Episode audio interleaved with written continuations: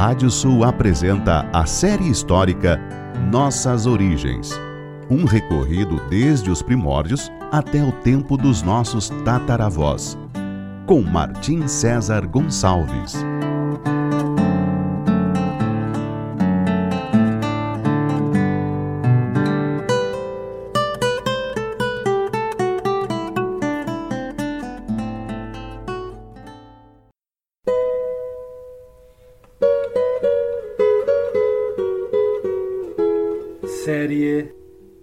Histórica Nossas Origens da savana africana até a pampa ameríndia. Capítulo de hoje: A escravidão na era dos portugueses.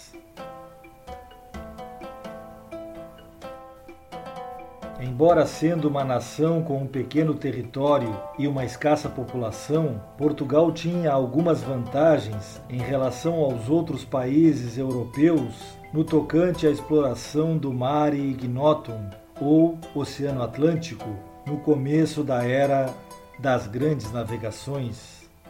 Em todo o continente, Lisboa era a única capital banhada pelas águas desse mar até então quase totalmente desconhecido. E além disso, desde 1249, com a tomada aos mouros do castelo de Silves, no Algarve, sua época de reconquista havia terminado muito antes de sua vizinha Espanha, que levaria ainda mais de dois séculos para conquistar o último emirado, o de Granada.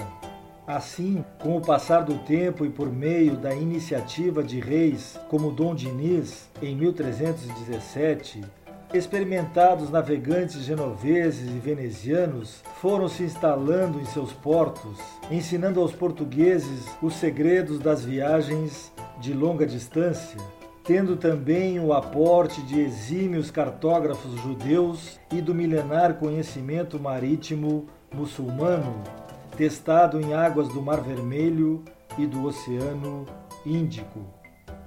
Em 1415, ao despontar a época de Dom Henrique, o navegador, os lusos conquistaram a cidade norte-africana de Celta e com isso deram o primeiro passo rumo à exploração dos litorais africanos. Começaria a partir de então uma intensa luta entre as caravelas portuguesas e as caravanas cameleiras dos muçulmanos, ambos duelando pelo monopólio das transações comerciais com os reinos da África profunda. Os berberes e árabes para a manutenção de seu lucrativo comércio, já os portugueses para cortar essa teia e levar para suas embarcações o ouro, as especiarias, os escravos e outros produtos que existiam mais ao sul do Saara.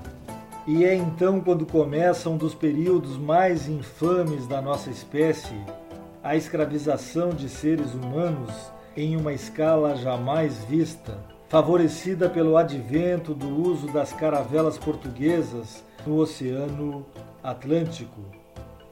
Nunca saberemos ao certo mas provavelmente mais de 10 milhões de pessoas seriam arrancadas de seus lares e territórios, desestabilizando todo um continente, com reflexos que chegam até a atualidade. O historiador Mário Maestre escreveu que o crescimento do comércio escravista transatlântico lançou a África em uma situação de terror e medo contínuos. Estados africanos, com armas de fogo cedidas pelos europeus, escravizavam as nações vizinhas, que por sua vez caçavam cativos para comprarem as armas que lhes permitiriam escapar ao aprisionamento. O tráfico escravista determinou os destinos da África sob o ataque dos escravistas, regiões inteiras se despovoaram. Em 1441, o navegante luso Nuno Tristão foi enviado pelo príncipe Dom Henrique para explorar o litoral africano em uma viagem em que ultrapassou a linha imaginária das Ilhas Canárias e a do Cabo Branco, ponta ocidental do deserto do Saara, na Mauritânia. O cronista do reino, que relatou muitas dessas viagens iniciais de descobrimento, Gomes Eanes de Azurara, escreveu que Tristão foi o primeiro fidalgo que viu terra de negros. Durante dois anos, o almirante português teria singrado essas águas do noroeste africano, entrando na Baía de Arguim, onde teria, pela força provavelmente, com a utilização de armas de fogo e de redes, capturado 28 africanos. Seriam estes os primeiros cativos que inaugurariam uma série quase infinita de raptos, caçadas e mortes, evento trágico que duraria mais de quatro séculos. Naquele local, aproximadamente oito anos depois, os portugueses começariam a construir aquela que foi a pioneira de muitas feitorias e fortalezas que serviriam de entreposto para o comércio de ouro e de nativos a serem escravizados. Impulsionado pelo êxito de Nuno Tristão, o navegador Lanzarote de Freitas empreenderia uma viagem à costa sul da Mauritânia em 1444, capturando cerca de 240 africanos, levando-os para a cidade portuguesa de Lagos, onde seriam leiloados em um acontecimento que teve muita repercussão em Portugal. O próprio cronista Gomes Eanes de Azurara deslocou-se para assistir o evento. O que escreveu seria a ata de nascimento de uma era infame. A mão de obra escravizada, muito mais que o ouro, doravante impulsionaria o nascente império português. Muitas vezes o suor e o sangue africano é que fariam com que as caravelas e naus lusitanas singrassem os mares desconhecidos, tornando Lisboa a capital europeia mais pujante daquele tempo. Para fazer dessa prática nefanda algo oficial e como um auxílio na luta da Igreja Católica contra os muçulmanos, ao desagregar sua teia de comércio transsaariano, o Papa Nicolau V promulgaria em 1452 a bula Dum Diversas, corroborada depois pela Romanus Pontifex de 1455, criando um quadro legal para a escravização dos africanos. Ela assim dizia: outorgamos por estes documentos presentes a liberdade para o rei Afonso V de Portugal para invadir, procurar, capturar e subjugar todos os sarracenos e pagãos e outros infiéis e inimigos de Cristo, onde estiverem, e assim reduzi-los à escravidão perpétua.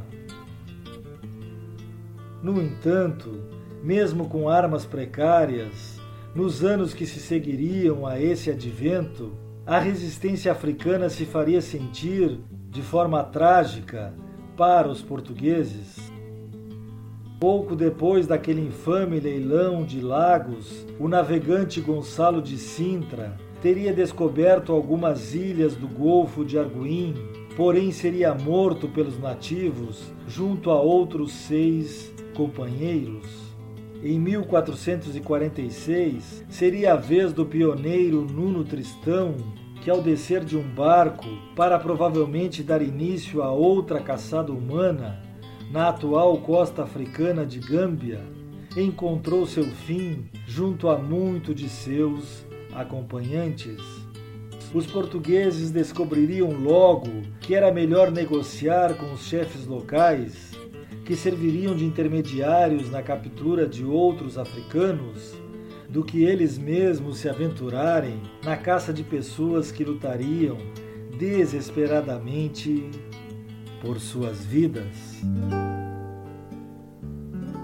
Em seu relato sobre o leilão de pessoas realizado em Lagos, sul de Portugal, em 1444, o cronista Gomes Yanes de Azurara descreveu no dia seguinte, ao 8 de agosto, iniciando pela madrugada por causa do calor, as equipes começaram a trabalhar em seus barcos descarregaram seus prisioneiros e os levaram para a terra firme, como ordenado. Alguns tinham os rostos cabisbaixos, molhados de lágrimas. Alguns olhavam para os outros e gemiam de dor. Alguns se voltavam para o céu, fixando ali seu olhar, falando em voz alta, como se pedissem ajuda ao Padre da natureza. Outros feriam seu rosto com suas palmas ou se jogavam ao chão. Outros faziam suas lamentações em forma de canto, seguindo o costume de sua terra natal. Embora as palavras de sua língua não pudessem ser entendidas por nós, a tristeza delas certamente foi uma tristeza que aumentou quando os encarregados de os dividir vieram e começaram a separá-los uns dos outros para formar grupos proporcionais. Para fazer isso, era necessário tirar filhos de pais, esposas de maridos, irmãos de irmãs. Para amigos e parentes não se guardava nenhuma lei, cada prisioneiro foi levado com sua própria sorte. No próximo capítulo falaremos sobre a escravidão na era de Colombo. Até lá!